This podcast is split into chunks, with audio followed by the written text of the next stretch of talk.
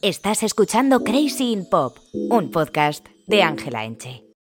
Hola a todos y bienvenidos a Crazy in Pop, un podcast patrocinado por Podimo, que es la plataforma de podcast y audiolibros en el que está mi otro bebé, mi otro proyecto que se llama Keep It Cutre y que si no habéis escuchado tenéis una prueba gratuita en la cajita de descripción donde eh, tendréis eh, unos 60 días gratis o no sé si ahora mismo son 30 o 60, pero bueno, una prueba gratuita tenéis ahí y podéis escucharnos y no solo a nosotros porque hay un catálogo infinito de creadores de contenido muy, muy guay y de contenido muy, muy chulo, así que os animo a probarlo.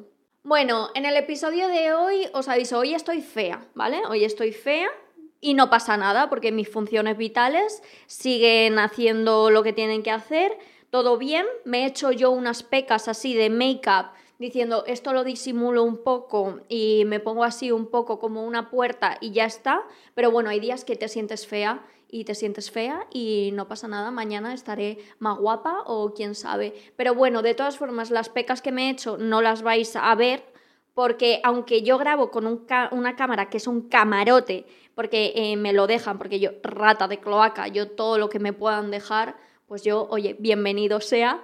Y esta cámara es un camarote que flipas, pero es cierto que yo cuando edito, eh, hago vainas y tal, los vídeos se acaban viendo un poco como si hubiese grabado con un Alcatel o con un Sony Xperia del 2012. No sé, o sea, gente de comunicación audiovisual, sois necesarios en esta vida, que nadie os diga lo contrario. Y bueno, esa es la intro de hoy, que todo mal, pero ojalá que de todo lo que, o sea, lo peor que me pase en la vida sea que un día me vea un poco fea. Bueno, el episodio de hoy estoy muy, muy, muy contenta porque es un tema que me apasiona y que lo he podido hablar con muy poca gente.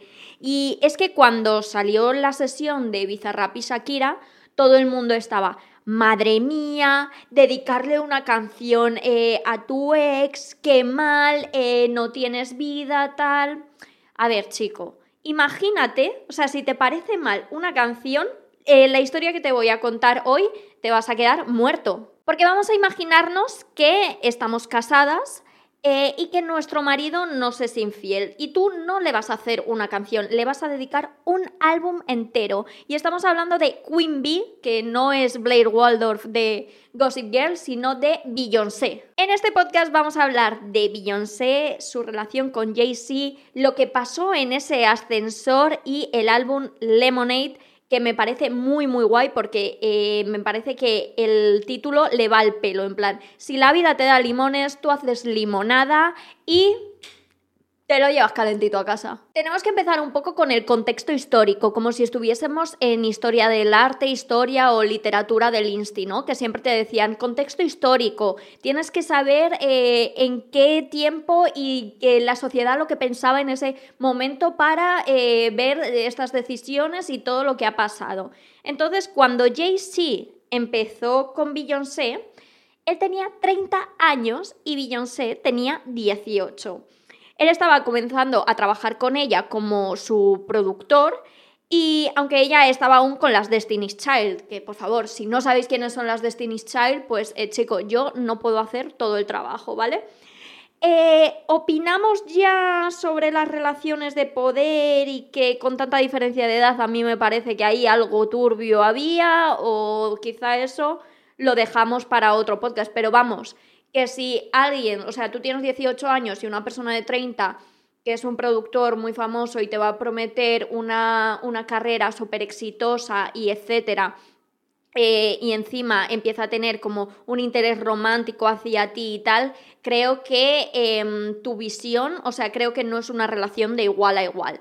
Pero em, eso creo que da para otro episodio. En 2003 sacan su primer tema juntos, Crazy in Love, que se parece bastante al título de este podcast. O sea, no sé quién se habrá inspirado en quién. Y bueno, eh, durante esos años, durante el 2003 y esa canción, eh, hay bastantes rumores de, oye, ¿estarán juntos? Porque no lo habían hecho oficial. Y dos años más tarde es cuando se hace oficial que efectivamente son pareja y es como eh, la pareja más exitosa que puede haber. O sea, es como juntar a dos empresas multimillonarias. Estuve leyendo que las ganancias de ellos dos juntos llegan al billón de dólares y os juro que cuando pienso en cifras tan, tan grandes, o sea, mi mente peta, o sea, no sabe poner tantos ceros, no sabe tal. O sea, yo me imagino si Beyoncé abre su aplicación del banco o sea, eh, los números le tienen que salir muy, muy chiquititos. O sea, no le cabe la cifra en la pantalla. Yo creo que la tendrá que girar y tendrá que poner el móvil en horizontal,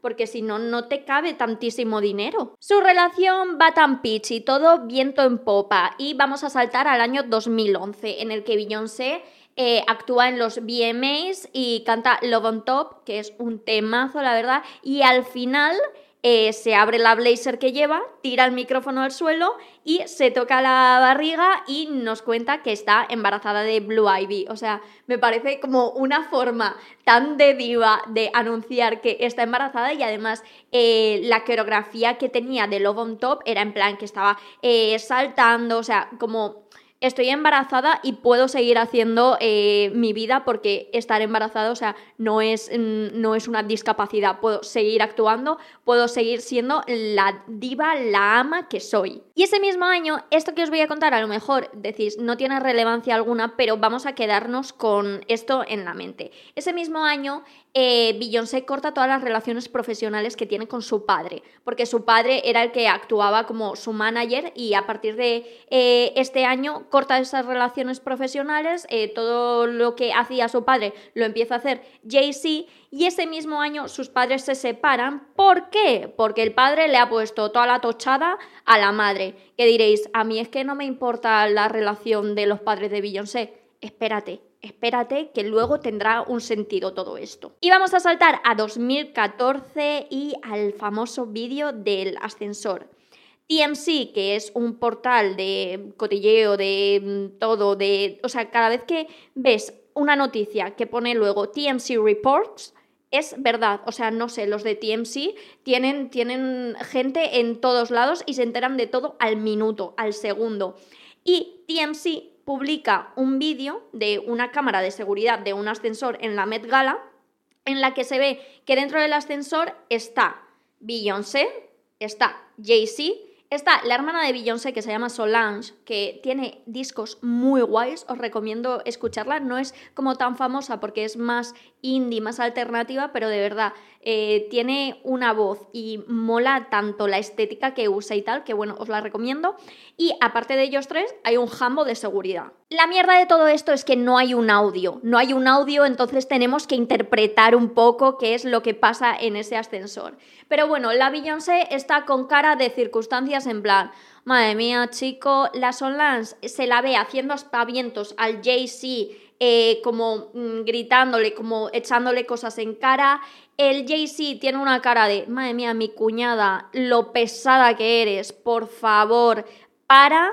Y el de seguridad, en plan, eh, ¿qué hago si se supone que os tengo que proteger a vosotros de la gente, pero es que ahora os tengo que proteger a vosotros de entre vosotros mismos? Llega un momento en el que Solan se la ve muy, muy encendida y quiere, quiere pegar a, a Jay-Z, ¿eh? Quiere pegar a Jay-Z y va hacia él, él le intenta agarrar, tal, el de seguridad se mete por medio, intenta como pegarle una patada, o sea, todo muy de película. Y a todo esto me gusta la actitud de Beyoncé. La actitud de Beyoncé es estar recta en su sitio y ella solo esquiva golpes, en plan, si veo que me vas a pisar el vestido, lo aparto un poco, pero no medio, no medio en este conflicto porque quizá yo también tengo ganas de que mi hermana te meta esa guaca que te va a meter porque eh, la Solange está como que te quiero coger, que te quiero pegar, que te quiero tal, y no lo consigue, una patada medio, medio se va, pero una patadilla de estas que queda hasta mal. O sea que has quedado más en ridículo tú que la persona a la que se la has dado. No está ni bien dada ni nada.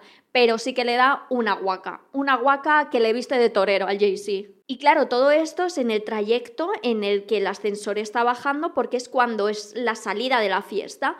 Y hay una foto a la que se abre el ascensor en, el, en la que se ve a Solange que ha salido con una cara de mala leche, pero de mala leche en plan eh, fatal, al Jay-Z tocándose la cara en plan, me ha metido esta guaca, o sea, esta me la he llevado, me la he comido, y a Beyoncé con una cara un poco de esto no va conmigo, pero un poco sonrisilla, lo que yo llamo boca plátano, ¿sabes? Un poquillo sonrisilla ahí que mm, lo que acaba de pasar eh, no me ha disgustado del todo porque a lo mejor esa guaca que te has llevado, Jay-Z, te la merecías. Claro, a partir de ese vídeo los rumores de infidelidad crecen como la espuma y se cree que lo que pasó en ese ascensor estuvo relacionado con una supuesta infidelidad y que fue Solange la que dijo, tú, Jay-Z, eh, cara mierda, ¿qué haces eh, poniéndole la tochada a mi hermana? O sea, ¿qué haces? Y en ese mismo tiempo es cuando sacan una plataforma de streaming, tanto Beyoncé como Jay-Z, que se llama Tidal, que fracasa estrepitosamente. Eh, quieren como hacer frente a Spotify,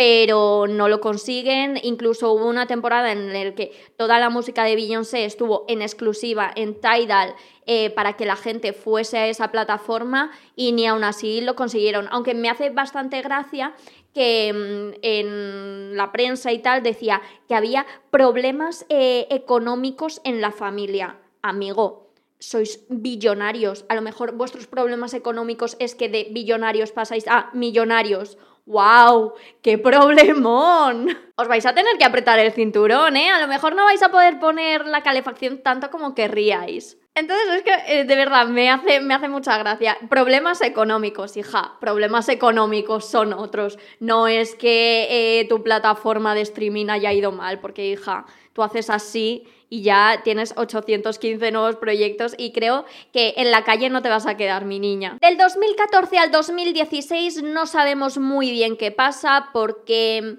hay como un silencio entre ellos, eh, a ella se le ve, se la ve en eh, alfombras rojas, pero sin él y sin el anillo, lo que también Em, crecen las sospechas entre la gente de que no están juntos, pero ellos ni dejan de estar ni no dejan de estar de cara al público. Ellos siguen viviendo y tan pichis sin decir absolutamente nada a la prensa.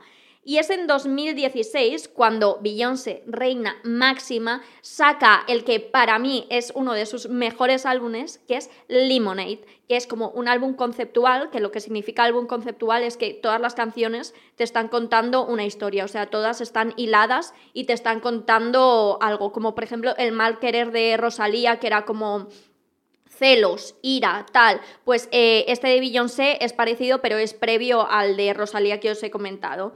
Y vamos a hacer un repaso de alguna de las canciones porque, wow, aparte de sacar el álbum eh, eh, de audio, saca el álbum visual, por así decirlo, que, en el que hay un montón de videoclips y antes de cada videoclip hay escenas en las que ella recita como poemas, y mm, son como muy, muy, muy heavies y habla totalmente de la infidelidad que sufre por parte de Jay-Z. Entonces vamos a ir repasando algunas de las canciones y leyendo algunos fragmentos de los poemas previos a la canción para que entendáis eh, lo, lo lo grande que fue esto y cómo Beyoncé te lo cuenta absolutamente todo. O sea, cuando eh, alguien te dice, Jobar, es que te gusta mucho hablar y chafardear de la vida privada de la gente. Perdona, es que esto no es tu vida privada porque es que me has sacado un álbum en el que me lo estás contando y has dicho en entrevistas eh, tu vida. Entonces, cuando tú haces de tu vida pública, luego no te puedes quejar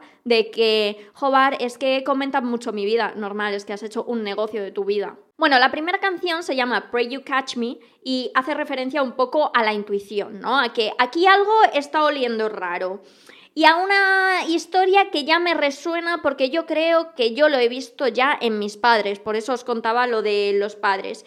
Y también habla de una cosa que es muy curiosa, que es cuando tú tienes esa intuición de que algo va mal y tal, el deseo que tienes de que te pillen, de que pilles mis sospechas y así me puedes dar una respuesta y ojalá sepas que yo ya me estoy dando cuenta y sepas que yo ya lo sé. Y mm, vamos a ver el poemita que eh, dice antes de cantar esta canción. Mujeres desconocidas vagan los pasillos de noche. ¿A dónde vas cuando estás callado? Me recuerdas a mi padre, un mago capaz de existir en dos lugares al mismo tiempo y como la tradición de los hombres de mi sangre, llegas a casa a las 3 de la mañana y me mientes. es que chico, te ha pegado tremendo rapapolvo y no solo a ti, que también al padre. O sea, yo creo que la madre desde su casa está aplaudiendo diciendo, muy bien mi niña, muy bien mi reina. La segunda canción se llama Hold Up y hace referencia a la negación, ¿vale? En el poema previo dice cosas como, traté de cambiar, cerrar más la boca, traté de ser más suave, más linda, menos despierta.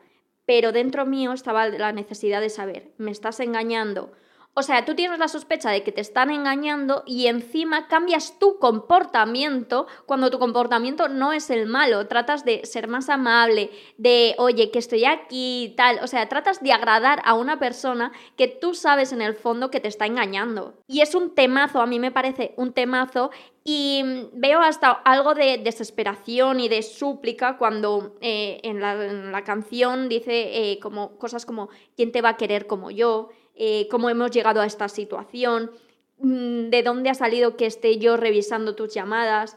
Y dice una cosa que a mí me gusta mucho. Bueno, no es que me guste mucho, sino que me he identificado mucho con alguna situación, porque ella dice, no sé si es peor estar celosa o loca, prefiero estar loca. Y es una frase que me encanta porque te hace ver como la desesperación, cómo tus cambios en el comportamiento te llevan a cosas que ni te hubieses imaginado y, sabes que es el motivo de los celos, sabes que es los celos y dices es que preferiría estar loca. Y me encanta también que en la canción eh, le hace ver un poco que tiene amantes por ser quien es, o sea, que si no tuviese tanto dinero, si no fuese la persona que es, si no fuese el productor súper famoso y tan importante, a ver quién te iba a hacer caso.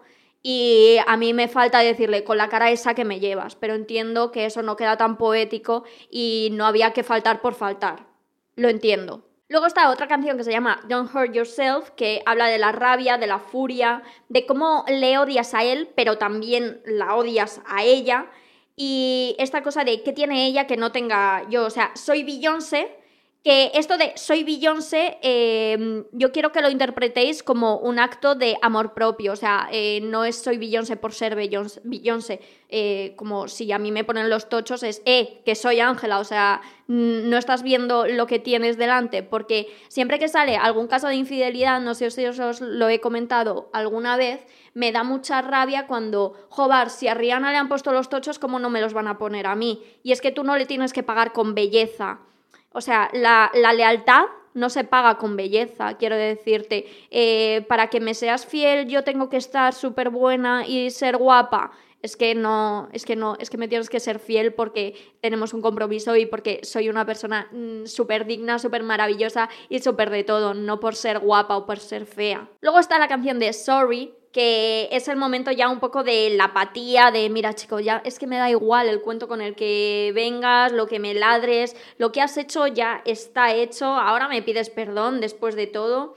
Y el poema que precede a esta canción, yo soy Jay-Z y te juro que me meto debajo de la tierra y os lo voy a leer. ¿Qué vas a decir en mi funeral ahora que me has matado? Aquí yace el cuerpo del amor de mi vida, cual corazón rompí sin un arma en mi cabeza. Aquí yace la madre de mis hijos, los vivos y muertos. Su cielo será un amor sin traición. Cenizas a cenizas, polvo amantes. ¡Wow! Y en esta canción también tiene una frase icónica que así traducida es como mejor llama a Becky, la del pelazo. Y hace referencia, esa Becky es como llamar Karen a cualquier tía, o sea, una tía súper blanca, hegemónica, sin pelo afro, eh, sin usar pelucas y nunca se supo 100% eh, quién es. O sea, hubo muchos rumores, dijeron que hasta podía ser Chris Jenner, pero nunca, nunca se supo. Y las demás canciones, pues eso, siguen el transcurso y van haciendo alusión pues a la aceptación, al perdón, al querer seguir remando hacia el mismo sitio. Y claro, ante toda esta situación, ante este revuelo, porque este disco de verdad fue un antes y un después, Jay-Z, ¿qué hace? Pues como buenos empresarios que son, Jay-Z en 2017 saca un álbum en el que él también dice sus cositas, pero es verdad que agachando la cabeza y entonando un poco el mea culpa. En ese disco hay frases como Tan difícil es para mí cuando lo sé en mi corazón, te estoy fallando cada día, fallando cada día, ¿por qué sigo huyendo? Y si mis hijos supieran, no sabría qué hacer. Si ellos no me miran de la misma forma, probablemente moriría lleno de vergüenza. ¿Que hiciste qué con quién? ¿Qué te aporta un trío cuando tienes a tu alma gemela? ¿Eso es arriesgarte por Blue, por Blue Ivy, su hija? Retaste a Solange sabiendo que de antemano que todo lo que tenías que hacer era admitir que te habías equivocado. O sea, nos están confirmando absolutamente todas estas teorías que teníamos. Obviamente en el ascensor hubo una discusión porque le pusiste la tochada a Beyoncé y la hermana te dijo, ¿qué narices haces? En una entrevista también admite públicamente su deslealtad a Beyoncé y después de esto diréis, Dios, ¿y qué hacen? Pues tío, los dos eh, han dicho eh, públicamente que expresar todo lo que sintieron a través de la música, que usaron un poco la música de terapia. Y lo que hicieron después de esto es sacar un disco juntos que se llama eh, Everything is Love y tener dos chiquillos, que eso parece ser que arregla todas las cosas. La verdad es que este matrimonio me recuerda un poco a los matrimonios antiguos, o sea, en plan Edad Media, son simplemente una unión de riqueza en la que el amor es un poco secundario porque imagínate que pitote organizar una separación de bienes de estos dos, o sea, se te va la flapa. Y a día de hoy parece que siguen juntos y felices y comiendo perdices y parece que en este caso pues hay vida después de la tochada. Y lo último así que ha salido de ellos, eh, ha salido un guardaespaldas que trabajó para ellos que ha dicho abiertamente que Beyoncé a cada eh, chica que comparaban con ella o que decían que podía ser la nueva Beyoncé, que se la quitaba de en medio, ya fuese en plan amenazas, eh, usando dinero o lo que sea. O sea, pero es que se han dicho tantas cosas de ellos, o sea, se han dicho que son Illuminati, que dirigen los Estados Unidos desde una manera, o sea, como que en el Pentágono también han estado ellos tomando decisiones mundiales. El guardaespaldas este dice que la Beyoncé, eh, que toda su vida ha tomado drogas. Luego ha salido otra señora que trabajó con ellos diciendo que la edad que dice que tiene Beyoncé que es falsa, que tiene como 10 años más. Y yo, chica, ¿cómo va a tener 10 años más? O sea, eh, duerme en un congelador, no puede ser. Entonces, ¿hasta qué punto te puedes fiar de esas cosas? Pues no lo sabemos, la verdad, porque esos son rumores y tal. Pero cuando te sacan un disquito o un par de disquitos con estas declaraciones, pues oye, yo lo agradezco y muchísimas gracias para mí. Y bueno, espero que os haya gustado mucho el episodio de hoy. Escuchad de verdad el disco Lemonade de Beyoncé. Es lo más de lo más de lo más. De verdad, vais a entender eh, muchas, muchas cosas. Eh, recordaros que en la cajita de información tenéis una prueba gratuita para escuchar contenido en Podimo, que no solo estamos eh, Albanta y yo con Keep It Cutre, hay muchísimo contenido muy bueno y os lo recomiendo un montón. Y bueno, ya sabéis que nos vemos cuando nos miremos y también ahora cuando nos escuchemos. ¡Chao!